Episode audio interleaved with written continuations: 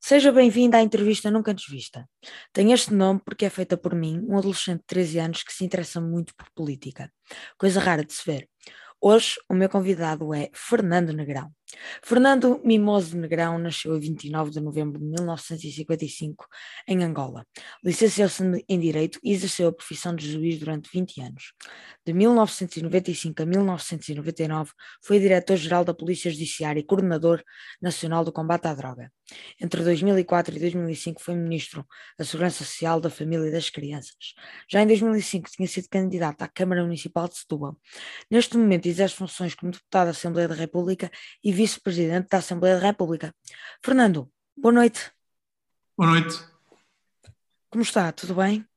Tudo bem, eu diria mesmo que estou, para além de estar bem, estou cheio de curiosidade, porque é a primeira vez que sou entrevistado por alguém com uma distância etária tão longa da minha. Não é? Portanto, estou curioso. Vamos embora. Muito bem. Então vamos lá desvendar essa curiosidade. Quando tinha a minha idade, ou seja, 13 anos, tinha o desejo de ser presidente da Câmara Municipal de Setúbal. Nem sabia bem o que era um presidente da Câmara. Muito menos o que era a eleição de um presidente da Câmara, que na altura não havia. Eram nomeados.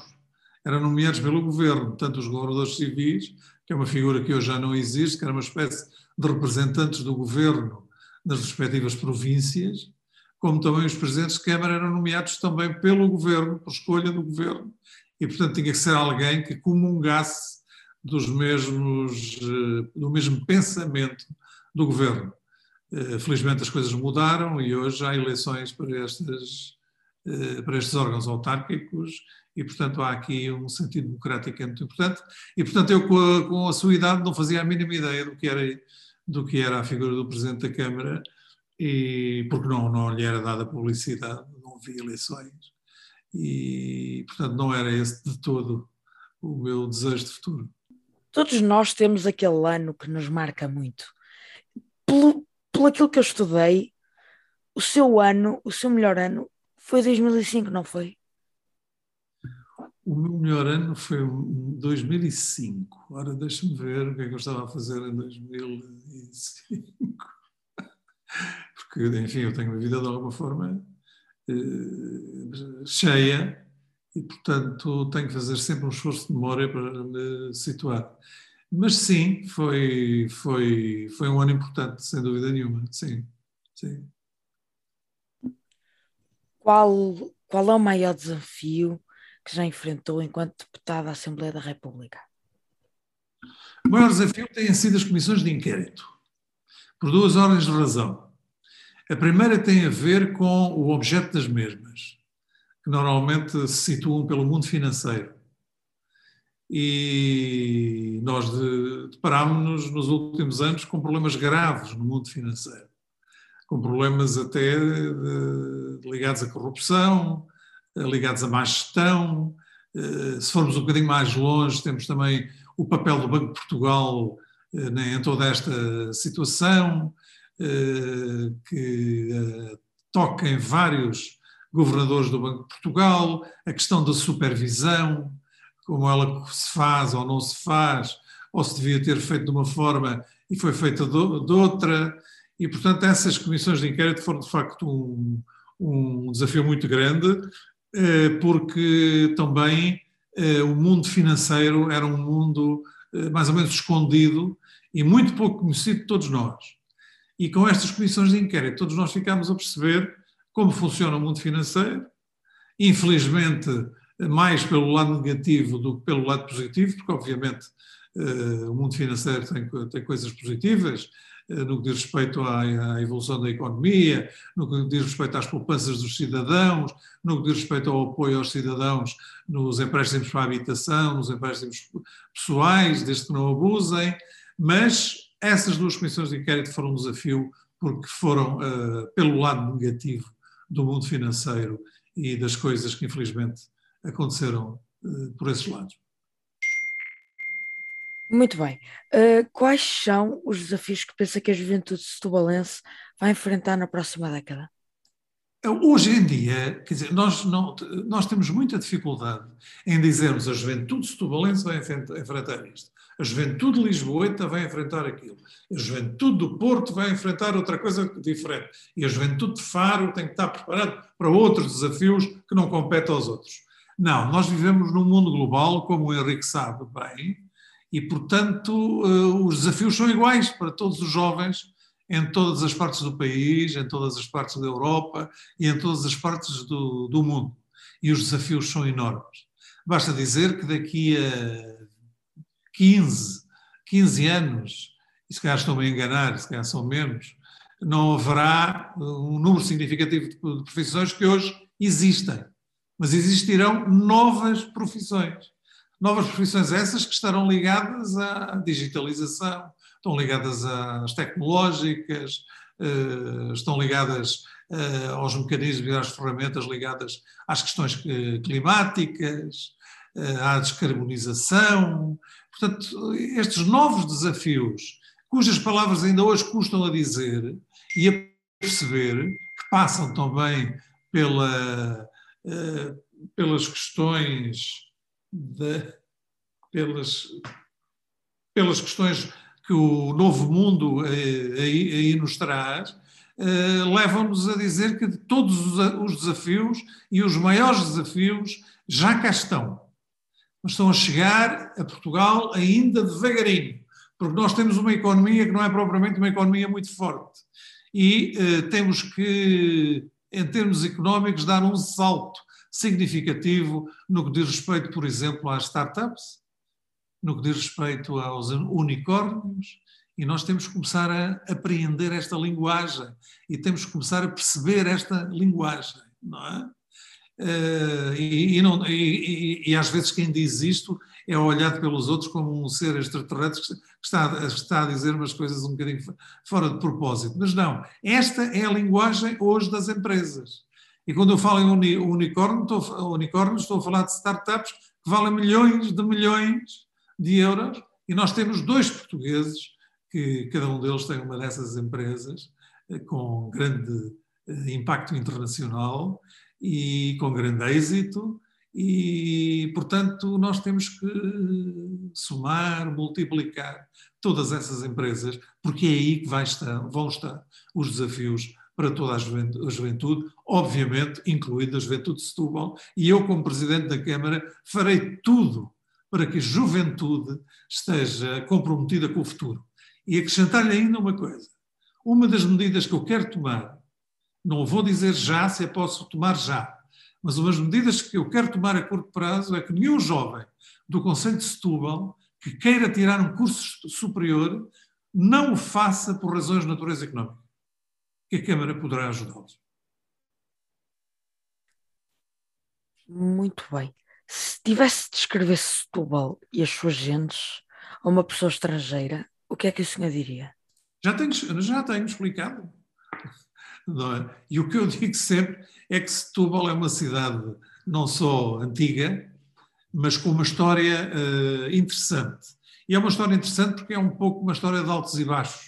É uma história aqui de luta uh, pela, por, por alguma uh, alguma primazia na área, com Palmela, com Alcácer do Sal, e por fim Setúbal conseguiu impor-se através não só da indústria do sal, da indústria conserveira mais recentemente, e, e, mais, mais para trás ainda indústrias ligadas à pesca, e, e mesmo à, à, agricultura propriamente eh, dita. E que Setúbal é um conjunto de, de todas estas experiências, o que leva a que tenha uma personalidade própria, tenha características muito próprias, não só o território, mas principalmente uh, as pessoas, e que as pessoas são muito hospitaleiras e, e sabem receber e recebem com gosto e gostam de explicar o que é a sua terra, o que se faz na sua terra e o gosto que têm em ser uh, setubalenses. E, portanto, o que eu quero dizer com isto é que Setúbal tem uma personalidade própria e eh, nunca será um dormitório, obviamente, a ser seria de Lisboa, nunca foi e nós eh, tudo faremos para evitar que isso possa acontecer. Qual é a proposta do seu programa eleitoral que irá concretizar primeiro? É difícil dizer-lhe, mas a, a, primeira ação que eu quero ter enquanto Presidente da Câmara de Setúbal é ter uma reunião com, e, ou várias reuniões, porque é impossível ter só uma, com todos os funcionários da Câmara. Os funcionários da Câmara são pessoas dedicadas, são pessoas que gostam da terra onde vivem, alguns da sua terra porque são de cá, alguns muitos. São pessoas uh, verdadeiramente profissionais, com muita experiência de trabalho autárquico. Agora nós temos que sentarmos todos à mesa e percebermos duas coisas. A primeira é que nos tempos de hoje ninguém trabalha individualmente. Todos temos que trabalhar em grupo. Todos temos que trabalhar em equipa. E é, e é, fundamental nós metermos isto na cabeça e aprendermos a trabalhar uns com os outros. Formar equipas com objetivos e com uh, ideias e com bom debate de ideias, ou seja, trabalharmos de uma forma uh, de, democrática.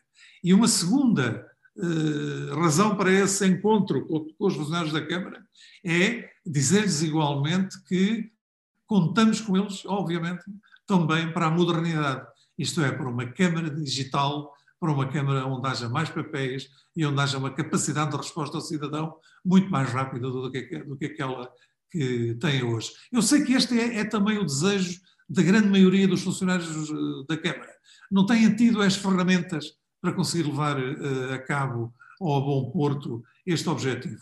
E nós tudo faremos para que essas ferramentas existam e estejam ao dispor dos trabalhadores da Câmara para darem eh, uma melhor resposta e uma resposta mais eficaz aos tubalenses que precisam de recorrer à Câmara. Foi Ministro da Justiça. O que diria a mim com 13 anos do estado da Justiça portuguesa atualmente? Sabe, eu, eu não é da, da, da, Eu fui Ministro da Justiça durante 24 dias, num governo uh, que o, não chegou, uh, enfim, não chegou a entrar em vigor uh, o seu programa não foi aprovado e, portanto, eu tenho experiência de justiça, mas a minha experiência de justiça vem mais dos 20 anos de magistrado que fui. É? E o que eu lhe direi a si é que a justiça é fundamental. Mas mais importante que a justiça é que ela seja independente. Que seja independente do Poder Legislativo e que seja independente do Poder Executivo. Porque são os tribunais que eh, veem e aferem e decidem se as normas tomadas pelo Executivo uh, são ou não uh, as normas mais adequadas. Se houvesse alguma dependência do Executivo, obviamente que esses juízes estariam condicionados nas suas decisões. Portanto, uh, realçar a importância da, da justiça, realçar a importância da independência da justiça e dizer que a justiça, neste momento, precisa de reformas uh, profundas. E essas reformas eh, profundas, que devem ser feitas com os atores da justiça eh, e com o Poder Legislativo, que é quem faz as leis, obviamente, que é, é a Assembleia da República, o Parlamento, eh, têm que ser feitas para nós termos uma justiça mais próxima do cidadão e uma justiça mais célere, sem ser despachada porque os juízes não estão ali para despachar os processos no sentido de fazer com que eles andem a correr, mas sim de tomar decisões conscienciosas, com tempo, mas com o tempo adequado. Neste momento, o tempo ainda não é o tempo adequado.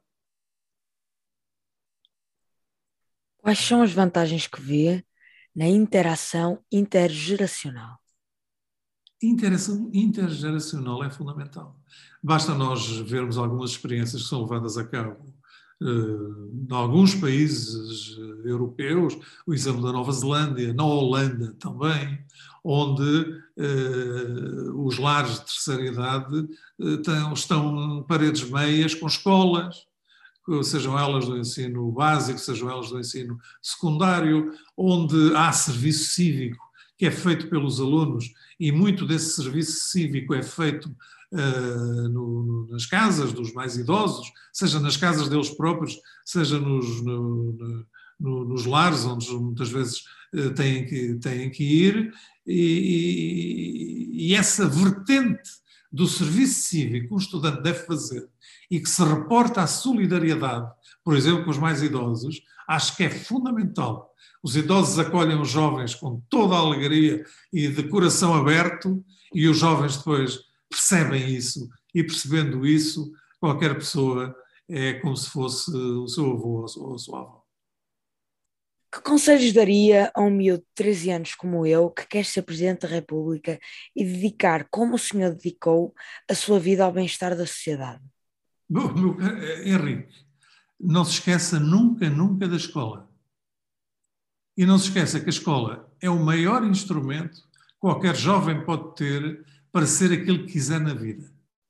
Tem é que ser um bom estudante, não o estudante certinho, não o estudante que passa os dias e as noites a estudar, mas o estudante que estuda, que percebe, principalmente que é curioso. Seja sempre curioso, nunca perca a curiosidade e estude sempre, eh, independentemente de levar a cabo uh, ações políticas, de se inscrever num partido, mas uh, os estudos sempre à frente, porque o estudo é que nos dá a capacidade de nós discutirmos as ideias, é que nos dá a capacidade de nós estarmos aptos para escolhermos as melhores políticas para ajudar os outros e estarmos aptos principalmente para o serviço público. O serviço público precisa de pessoas com muita e boa formação e por isso a escola é fundamental. Aconteça o que acontecer no seu percurso de vida, porque podem acontecer coisas podem surgir coisas interessantes aos 18, 19, 20 anos e tentadoras, seja do ponto de vista político ou outro, uh, nunca descuida a escola. Vá sempre com ela para a frente, o mais possível. Este é o primeiro conselho que eu dou e acho que não é preciso dar mais nenhum, porque depois é convosco, voem como entenderem. Agora quero que imagine que é eu. Qual é que seria a última pergunta que faria a si próprio? A última pergunta que faria a mim próprio, eu não, eu não tenho propriamente esse tipo de, de receios relativamente a mim e à minha vida e a mim próprio. Portanto, eu, eu estou quase constantemente a fazer perguntas a mim próprio eh, e vão surgindo perguntas novas, sempre, eh, e eu não renego pergunta nenhuma antes, pelo contrário. Sejam elas fáceis, sejam elas difíceis, sejam do foro profissional, sejam do foro pessoal ou íntimo. Portanto, não, não há uma última pergunta que eu faça a mim próprio, a não ser na minha relação com, com a morte, mas isso é uma coisa que, eh, para já, embora já vá pensando nisso, eh, para já eh, é uma coisa só entre mim e, e mim próprio. Muito bem, Fernando. Muito obrigado pela sua presença aqui. Obrigado, eu. Foi uma honra ter sido entrevistado pelo Henrique, que eu já tinha ouvido falar, e, e desejo-lhe as maiores felicidades. E quero vê-lo, eu já muito velhinho, quero vê-lo como um grande político e como um político de mão cheia, com uma única preocupação, que é o serviço público e servir os portugueses. Está bem? Muito obrigado, Fernando. Esperamos que no dia 26 de outubro um, Setúbal acredite em si e que encha um, o seu coração. Muito obrigado. É também o meu desejo, esse também. E, e, é não só de cabeça, mas também afetivo, como diz, e muito, e, e muito bem. E eu quero crer que os setubalenses escolham não pelos partidos, mas sim pelos candidatos.